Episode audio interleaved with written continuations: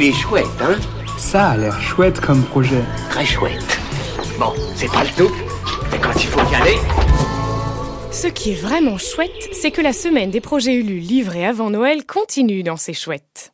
Ce qui est encore plus chouette, c'est de pouvoir découvrir les coins du monde les plus lointains sans forcément se déplacer. Laissez-moi vous présenter le premier livre photo pour préserver l'Arctique, Arctic Circle.